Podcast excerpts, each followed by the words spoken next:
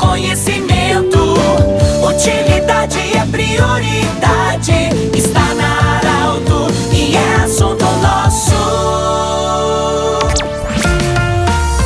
Boa tarde, ouvintes Arauto. Nós estamos iniciando o assunto nosso desta terça-feira, sempre para Unimed, Vale do Taquari, Vale do Rio Pardo, também para a Cindy Lojas. Cindy Lojas lembra, compre no comércio local, valorize a economia do seu município e Centro Regional de Otorrino Laringologia, com seus profissionais atendendo anexo Hospital de Monte Alverne.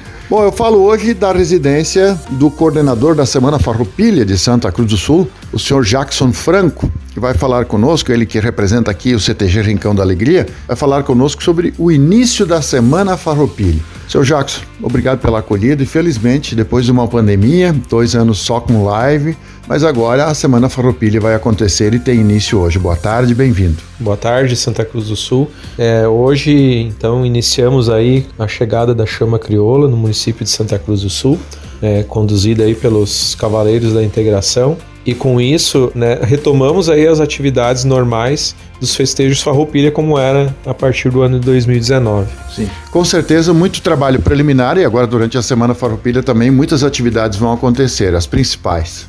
Bom, hoje nós temos então o início da, dos festejos Farroupilha, que é com a chegada da chama, e na sequência já damos continuidade com a ronda do CTG uh, Laço Velho. Né? Então, durante a noite, aí segue as rondas do CTG Laço Velho. Amanhã nós teremos a ronda dos Cavaleiros da Integração, né? que conduzem a chama, eles, vão, eles têm um dia de ronda também. Uh, no, uh, a partir de, da, do outro dia, no dia 15, nós temos a ronda do CTG Rincão da Alegria, né? situado ali na, no bairro Figueiras, juntamente com o DTG José Altivo dos Santos. Uh, na sequência, temos no dia 16 a ronda no CTG Tropeiros da Amizade, que é na, na Princesa Isabel, ali no bairro Senai. Dia 17, nós temos a ronda do CTG Lanceiros de Santa Cruz, na Vila Schultz, juntamente com o CTG Tiuitia, que daí a ronda do CTG Tiuitia ela acontece lá na localidade de Cerro Alegre Baixo.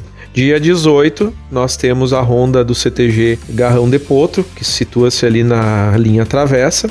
E dia 19 nós temos a ronda do CTG Estância Alegre. Paralelo a isso, nós temos a ronda, vai acontecer uma programação tradicionalista na Igreja Católica Nossa Senhora da Conceição, no Bom Jesus, com missa crioula na parte da manhã e atividades artísticas na parte da tarde.